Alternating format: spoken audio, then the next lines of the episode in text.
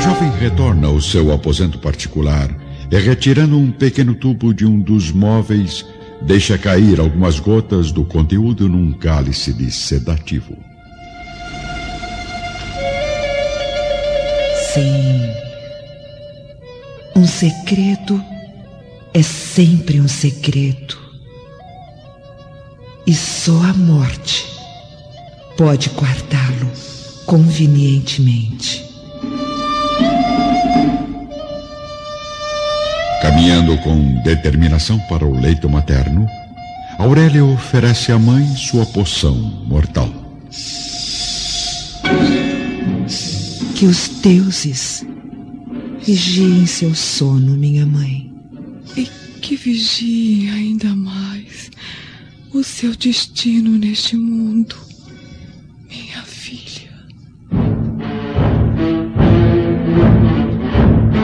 Após duas horas de agonia, a enferma não consegue suportar a ação da terrível droga, um poderoso elixir misterioso e homicida. Chamados pelas servas, Emiliano e Aurélio permanecem ao redor de Fúvia, velando seu corpo quase sem vida, cujos olhos já começam a se apagar no véu da morte. Dentro de poucos segundos, os membros frios da velha agonizante vão se enrijecendo, e da boca que tantas vezes destilou palavras venenosas, escapa apenas uma espuma avermelhada e repugnante.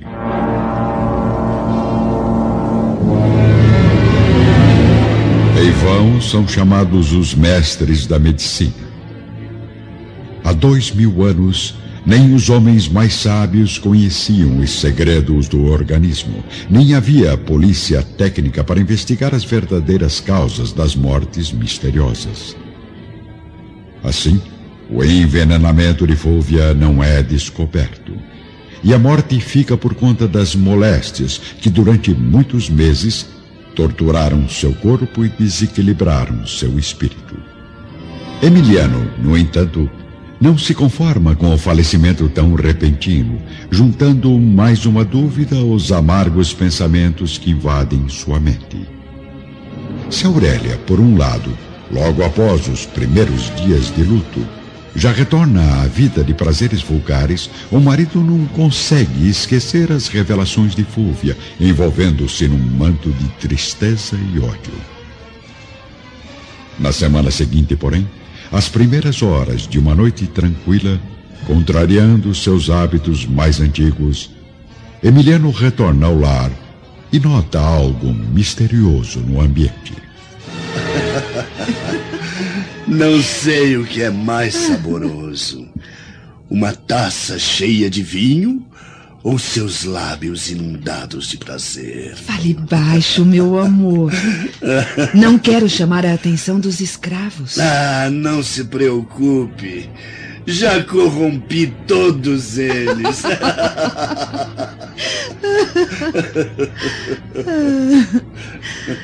Ai, como sonhei com este momento, Plínio. Acolher o homem que realmente amo no meu próprio leito. Emiliano sente o espinho mais agudo atingir seu coração sensível e generoso ao verificar com os próprios olhos a cruel realidade. Revoltado com todos os vícios e perversões da sua época, Sentindo-se completamente vencido pelos martírios do penoso destino, o nobre oficial caminha silenciosamente para o antigo gabinete de Salvio Lentulus, sem ser notado pelos dois amantes. Deuses do Olimpo, concedei-me forças para suportar este momento terrível e vergonhoso. Apesar de minha disposição em procurar voluntariamente a morte, sinto ao redor de mim Agora não sei se anjos ou almas benfeitoras tentando desesperadamente demover-me de meu intento. Mas não conseguirão. Não lhes darei ouvidos por mais que insistam. Desejo fortemente chamar Plínio Severus ao campo da honra e eliminar-lhe a vida. Mas creio que Aurélia não merece tal sacrifício. Sozinho, No silêncio do ambiente reservado, onde estabeleceu a sede dos seus trabalhos após a morte do sogro, Emiliano abre um velho armário repleto de pequenos frascos, retirando um deles, a fim de satisfazer os amargos propósitos do seu espírito angustiado.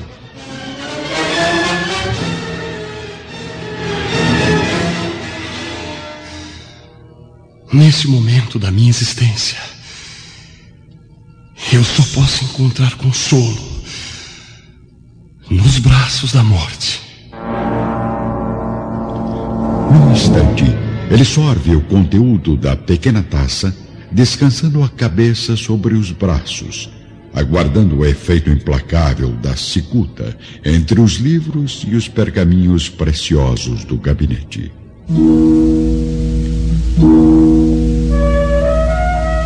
Dias depois, vamos encontrar a jovem Flávia em companhia do senador Lentulus, caminhando ao redor do frondoso jardim palaciano numa bela manhã de sol. Morte horrível a de Emiliano Lúcio, não é mesmo, meu pai? É horrível e misteriosa. Por que um nobre oficial cometeria suicídio? Autoridades me informaram que Emiliano discordava de algumas determinações de Domício Nero. E como sabe minha filha, a tirania política do imperador ordena crimes impiedosos diariamente. Então, o marido de Aurélia foi assassinado? Certamente. Afinal, vivemos numa época de terror e ameaças, onde qualquer descuido pode ser fatal, até mesmo para os mais nobres. Poucos meses depois, Saul retorna definitivamente da Macília, disposto a instalar-se de vez na residência dos Severos e prosseguir nos seus objetivos em relação a Flávia. Em certa tarde chuvosa, enquanto todos se recolhem aos aposentos, a jovem senhora está sozinha na varanda do palácio, aguardando a chegada do marido que não vê há vários dias. Saul, mais uma vez, aproveita a oportunidade para se aproximar da mulher dos seus sonhos. Preocupada, nobre amiga? Tardes de chuva sempre me deixam deprimida. Ainda mais sabendo que Plínio deve estar atravessando os perigos da estrada a caminho do lar. Estranho. Plínio já se encontra em Roma desde cedo. Afinal, encontrei meu amigo ao amanhecer nas proximidades do grande teatro. Certamente deve ter havido algum problema que o reteve no Palácio Imperial. Certamente. Por isso, se a senhora permitir, gostaria de oferecer-lhe uma pequena lembrança das minhas viagens, a fim de animá-la enquanto aguarda a breve chegada do marido. Que é isso, Sr. Saul? Eu não posso aceitar. Ora, por favor. É apenas uma prova da minha amizade e admiração. Mas uma joia como esta deve valer uma fortuna. Nenhuma fortuna é tão valiosa quanto uma mulher como a senhora. Não se preocupe. Obtive lucros maravilhosos com o comércio de peles no Oriente e posso afirmar-lhe com certeza que minha situação material nunca esteve tão próspera. Por isso, acredite, terei a máxima satisfação em presenteá-la sempre que encontrar algo à altura da sua dignidade e beleza. Fico muito grata e lisonjeada, meu amigo. Mas, como sabe, somente a meu esposo deve caber a gentileza de dedicar-me presentes tão íntimos e palavras tão profundas. Na mesma noite, revoltado com o desprezo da mulher amada, Saul procura a ciência do velho feiticeiro Araches. Vamos ver os dois, neste momento, a sós, na loja sinistra do visionário egípcio. Vozes do outro mundo afirmam que Plínio Severo só retorna ao lar de vez em quando, alegando serviços ou viagens numerosas para justificar a continuidade da sua traição. Mal sabe o pobre rapaz que as despesas astronômicas estão arruinando pouco a pouco suas finanças, conduzindo seus familiares à mais vergonhosa decadência. Não adianta. Já demonstrei inúmeras vezes a Flávia que sou um homem rico e generoso.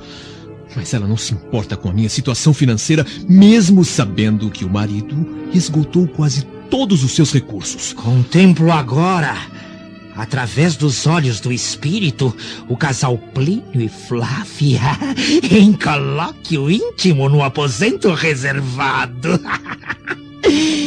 O marido parece ainda preso aos laços de afeição eterna e profunda. Mas as seduções deste mundo já são muito intensas para serem eliminadas de seu coração. Então, eu creio que o meu sonho de conquistar Flávia Lentulus está prestes a se realizar. Talvez, meu jovem.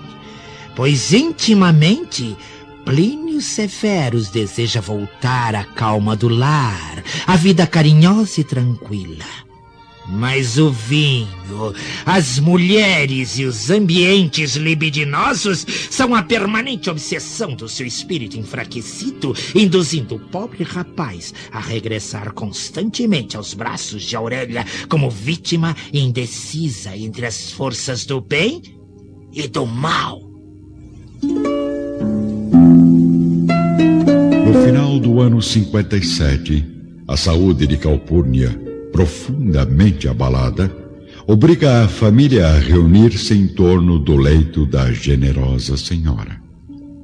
Pela primeira vez após o casamento do irmão, Agripa Severus retorna de suas longas aventuras militares para junto da mãe enferma e abatida. Querido filho, não imagina minha felicidade ao rever estes olhos profundos e bondosos que herdou do seu pai. Eu também não suportava mais a saudade, minha mãe. Independente do seu estado de saúde, que logo se restabelecerá, tinha planos de retornar a Roma nos próximos dias. Não se iluda, Agripa, pois os deuses já anunciaram que meus dias neste mundo estão chegando ao fim. Ah, os deuses também se enganam, minha mãe. Acredito profundamente nos milagres da ciência humana. Então, como está se sentindo hoje, nobre companheira? Bom dia, Flávia. Agripa! Não sabia que havia retornado. É, estou de volta e para sempre ao lugar de onde jamais deveria ter partido. Reencontrar Flávia e dividir com ela os cuidados à pobre mãe doente foi o mesmo que reavivar um velho vulcão adormecido.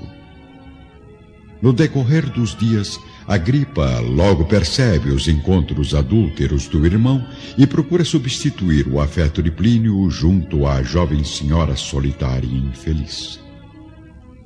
No entanto, o filho mais velho de Flamínio Severus guarda no coração um profundo respeito fraternal pela cunhada, que confia nele como um irmão muito amado.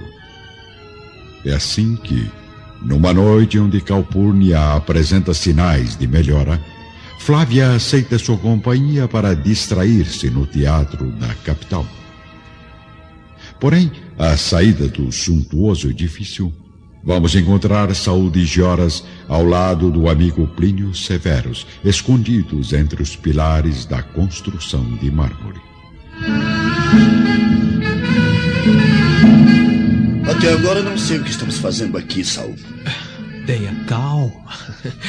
Logo entenderá a minha insistência em trazê-lo à porta do grande teatro. E por que temos que nos esconder? Para que possa observar com total segurança a traição da sua esposa. Hã?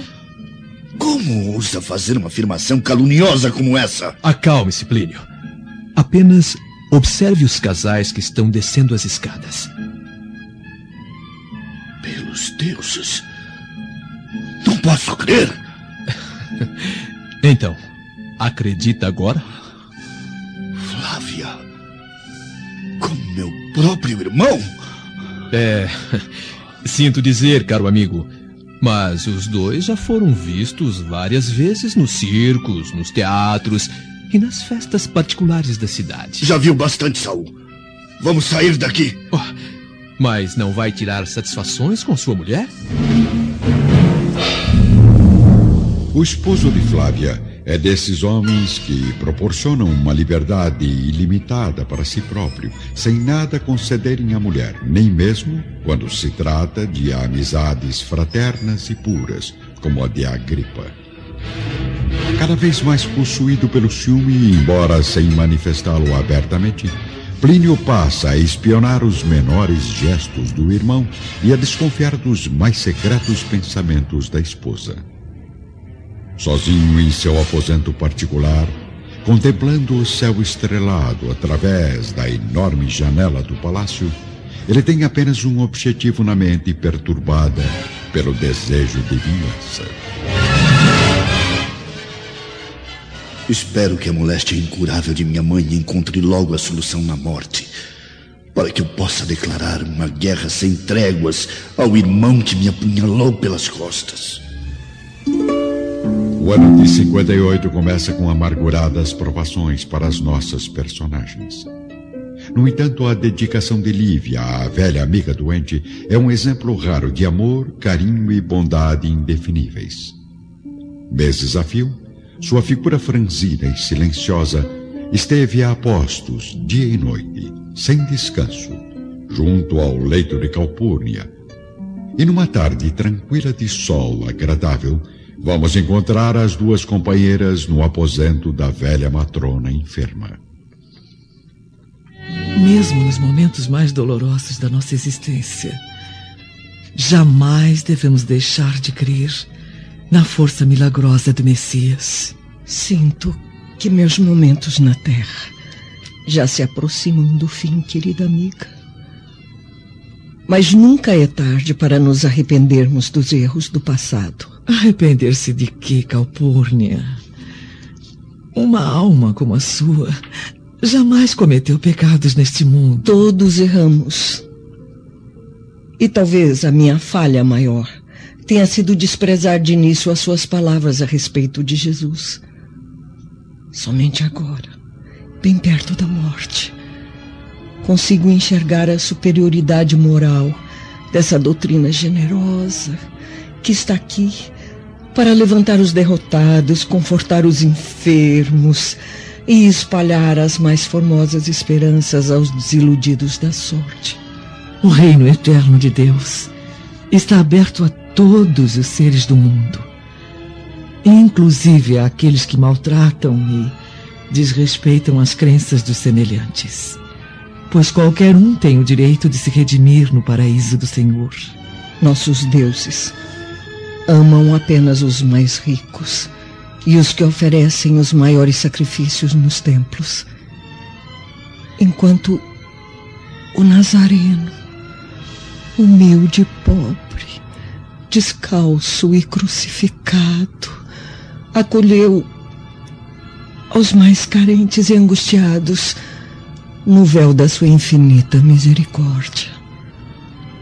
Eu não sei como agradecê-la, Lívia, pois se não fosse a sua dedicação e a fé que agora tenho no Messias, jamais conseguiria aliviar as dores do corpo e do espírito. Públio logo percebe a modificação moral de Calpurnia, causada pelo carinho e pela nobre atenção de Lívia. Os sofrimentos da vida, por sua vez, também acabaram modificando, de certo modo, os seus pensamentos a respeito das próprias crenças, e o senador começa a sentir, cada vez mais, a necessidade de reconciliar-se com a esposa, para enfrentarem juntos a solidão da velhice que se aproxima. Dias depois, no silêncio do seu gabinete, encontramos Públio Lentulus refletindo profundamente, tendo às mãos antigos versos de amor enviados a ele por Lívia na juventude.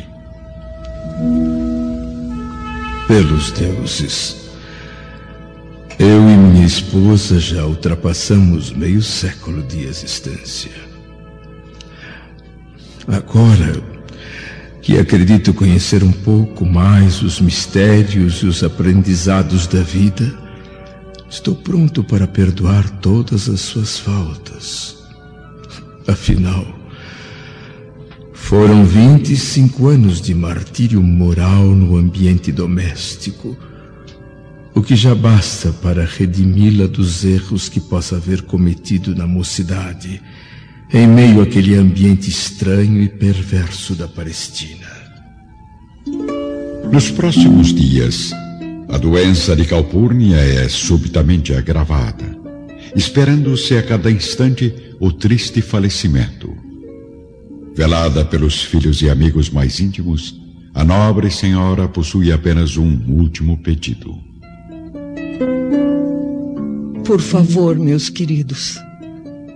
Gostaria de ficar sozinha com o senador por alguns minutos.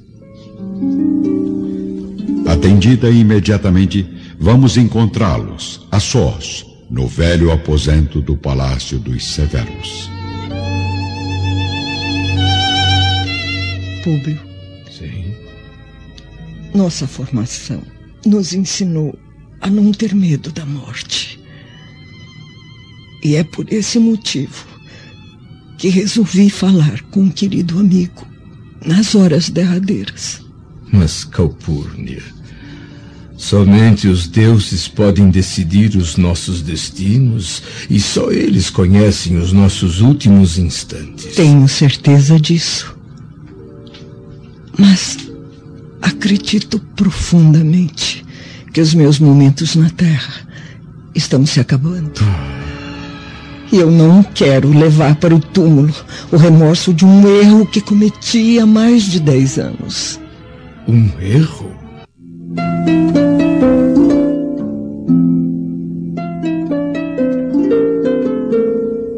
Ainda no aposento da velha esposa de Flamínio Severus, o senador Lentulus conforta a enferma que vive seus últimos dias na terra. Acredito que tenha cometido erros na vida, nobre amiga.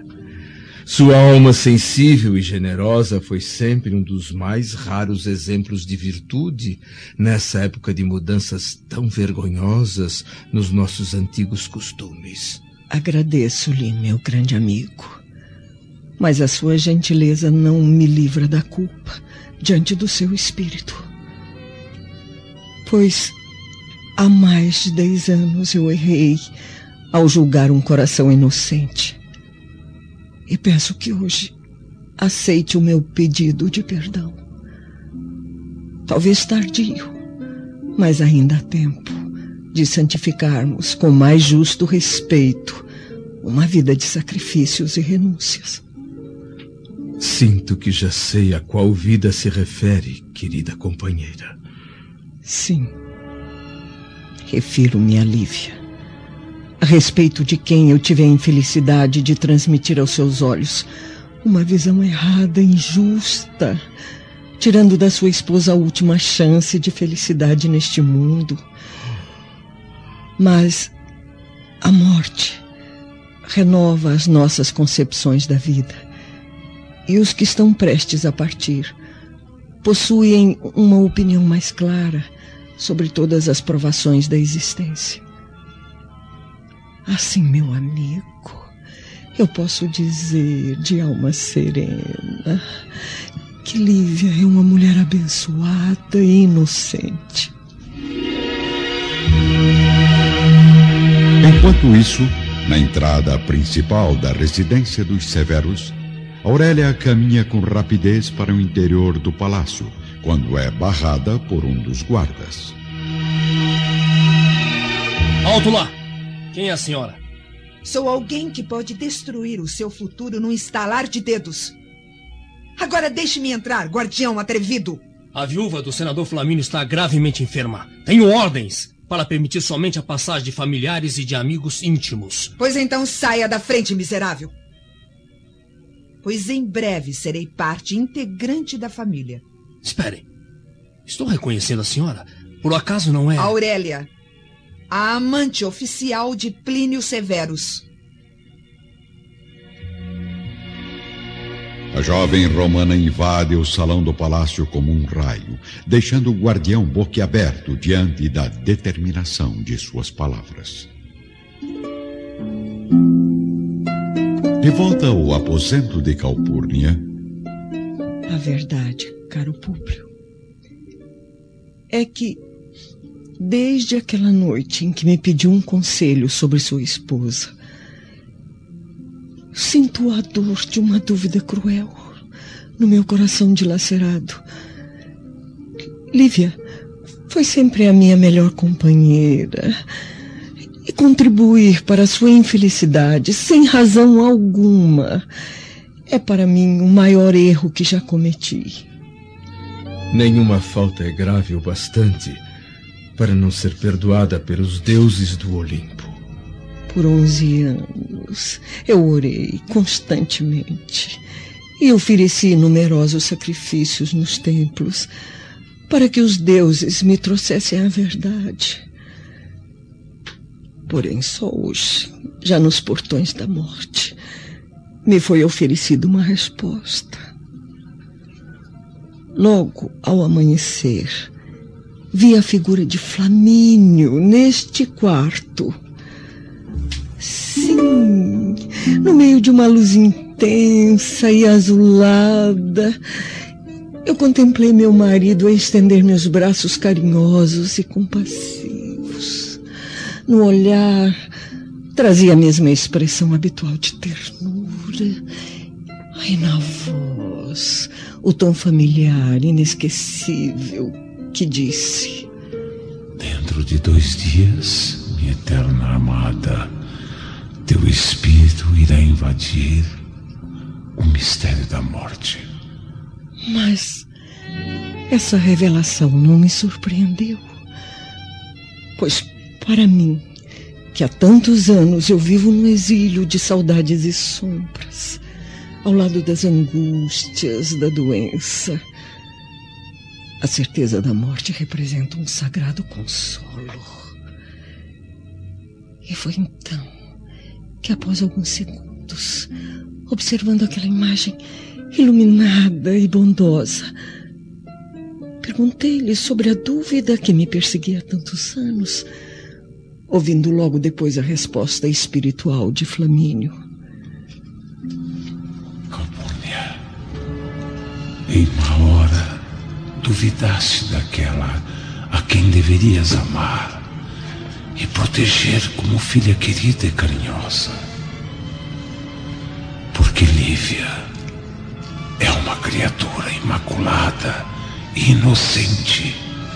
Nesse instante, tamanha foi a minha emoção que não mais contemplei a visão carinhosa e consoladora, como se eu fosse repentinamente chamada às tristes realidades da vida material. Por isso, querido Públio, peço que responda sinceramente ao meu coração arrependido. Acredita plenamente nas minhas dolorosas revelações. Enquanto isso, no salão do palácio, vemos Plínio e Flávia sozinhos entristecidos e desesperançosos. Não perca as esperanças, meu querido. A sua mãe é uma mulher forte. Ainda viverá muito tempo ao nosso lado. Não seja tão otimista, Flávio. Os médicos já afirmaram que a situação é irreversível. Ela pode falecer a qualquer momento. E, para ser sincero, Creio que seria um grande alívio para aquele corpo cansado e doente. Concordo totalmente com o nobre amigo. Aurélia? Minha pobre mãe, como sabem, também faleceu sob circunstâncias semelhantes. Embora sua moléstia tenha sido muito mais grave e impressionante. Por isso, hoje tenho certeza absoluta de que a morte representou para ela uma libertação total do sofrimento causado pela doença. Como conseguiu entrar aqui? Ora, Plínio. Entrei sem nenhuma dificuldade. Disse ao guardião que sou membro da família. Afinal, isto é quase verdade, não é mesmo? No quarto de Calpurnia, a velha matrona tem os olhos marejados de lágrimas, enquanto o senador se entrega silenciosamente ao pranto dos sentimentos mais profundos. Longos minutos permanecem assim, no silêncio absoluto, quando Públio finalmente faz um esforço para enxugar as lágrimas e responder à nobre amiga enferma. Sim, eu acredito. Creio em todas as suas revelações, querida companheira. E o que faremos agora para reparar nossos erros ante o coração generoso e justo de sua mulher? Ainda no quarto de Calpurnia, Públio deixa transparecer um clarão de ternura nos olhos, como se houvesse encontrado uma solução perfeita. Creio que a nobre amiga sabe da grande festa do Estado que irá se realizar dentro de poucos dias. Sim. Compareci muitas vezes ao lado de Flamínio nessa cerimônia. Os senadores com mais de 20 anos de serviço no Império serão coroados como eternos vencedores. Por isso, já pedi aos filhos que, mesmo com a minha partida deste mundo, o acompanhem nessa justa alegria, pois será um dos grandes homenageados pelas nossas autoridades supremas. Ah, não diga isso, Calpurnia. Sua alma bondosa e sensível ainda irá nos acompanhar por muito tempo, e com a graça dos deuses, estará presente para testemunhar a minha reconciliação com Lívia. Irei a essa festa e, após receber a coroa da vitória na vida pública, Trarei todas as condecorações a ela como prêmio justo à sua angustiada existência de sacrifícios domésticos. Prometo ajoelhar-me ante a sua figura santificada e beijar humildemente os seus pés, com todo o meu arrependimento e minhas lágrimas. Enquanto isso, os jovens personagens da nossa história estão reunidos no Salão dos Severos. Ali se encontram Plínio, Flávia, Aurélia, Agripa e o escravo liberto Saul, que não perde a oportunidade de lançar suas palavras traiçoeiras.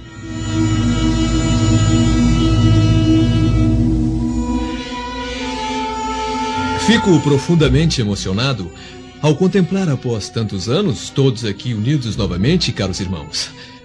No entanto, como sabem, tal reencontro foi motivado apenas pela dor que invade nossos corações angustiados. O que tanto sua mãe tem a tratar com o senador Lentulus Plínio? Será algo relacionado à herança? A única herança que minha mãe deixará ao partir deste mundo será sua eterna lição de bondade e renúncia. Por isso mesmo, amigos, caso necessitem de algum auxílio financeiro, estarei à inteira disposição, como já afirmei inúmeras vezes à nobre amiga e irmã Flávia Lentulus. Fico muito agradecido, Saul. Mas creio que suas economias não serão necessárias. Eu e meu irmão teremos daqui por diante a obrigação de conter nossos gastos e trabalhar para o progresso dos negócios familiares. Está certo, Agripa. Somente os dois juntos serão capazes de administrar o patrimônio da família Severos. Embora ainda acredite que a nobre Calpurnia permaneça em nossa companhia por muitos anos. Eu não posso entender. Minha mãe naquele quarto, à beira da morte, e vocês traçando planos mesquinhos para o futuro. Pobre Agripa, irmão miserável e traidor. Jamais conte comigo nos seus objetivos egoístas. Plínio! Plínio sai em disparada, movido pelo ódio, enquanto Aurélia, encarando cinicamente os olhos surpresos de Flávia, parte atrás do amante, rumo ao jardim da residência. Pelos deuses! Mas o que deu nele? Plínio está cada vez mais triste e agressivo. Creio que a doença de Calpurnia vem abalando seus nervos. O ciúme é capaz de fazer um homem tomar atitudes inimagináveis. É, com licença, caros amigos. Saul se retira, deixando Flávia e Agripa ainda mais confusos no silêncio do vasto salão de mármore.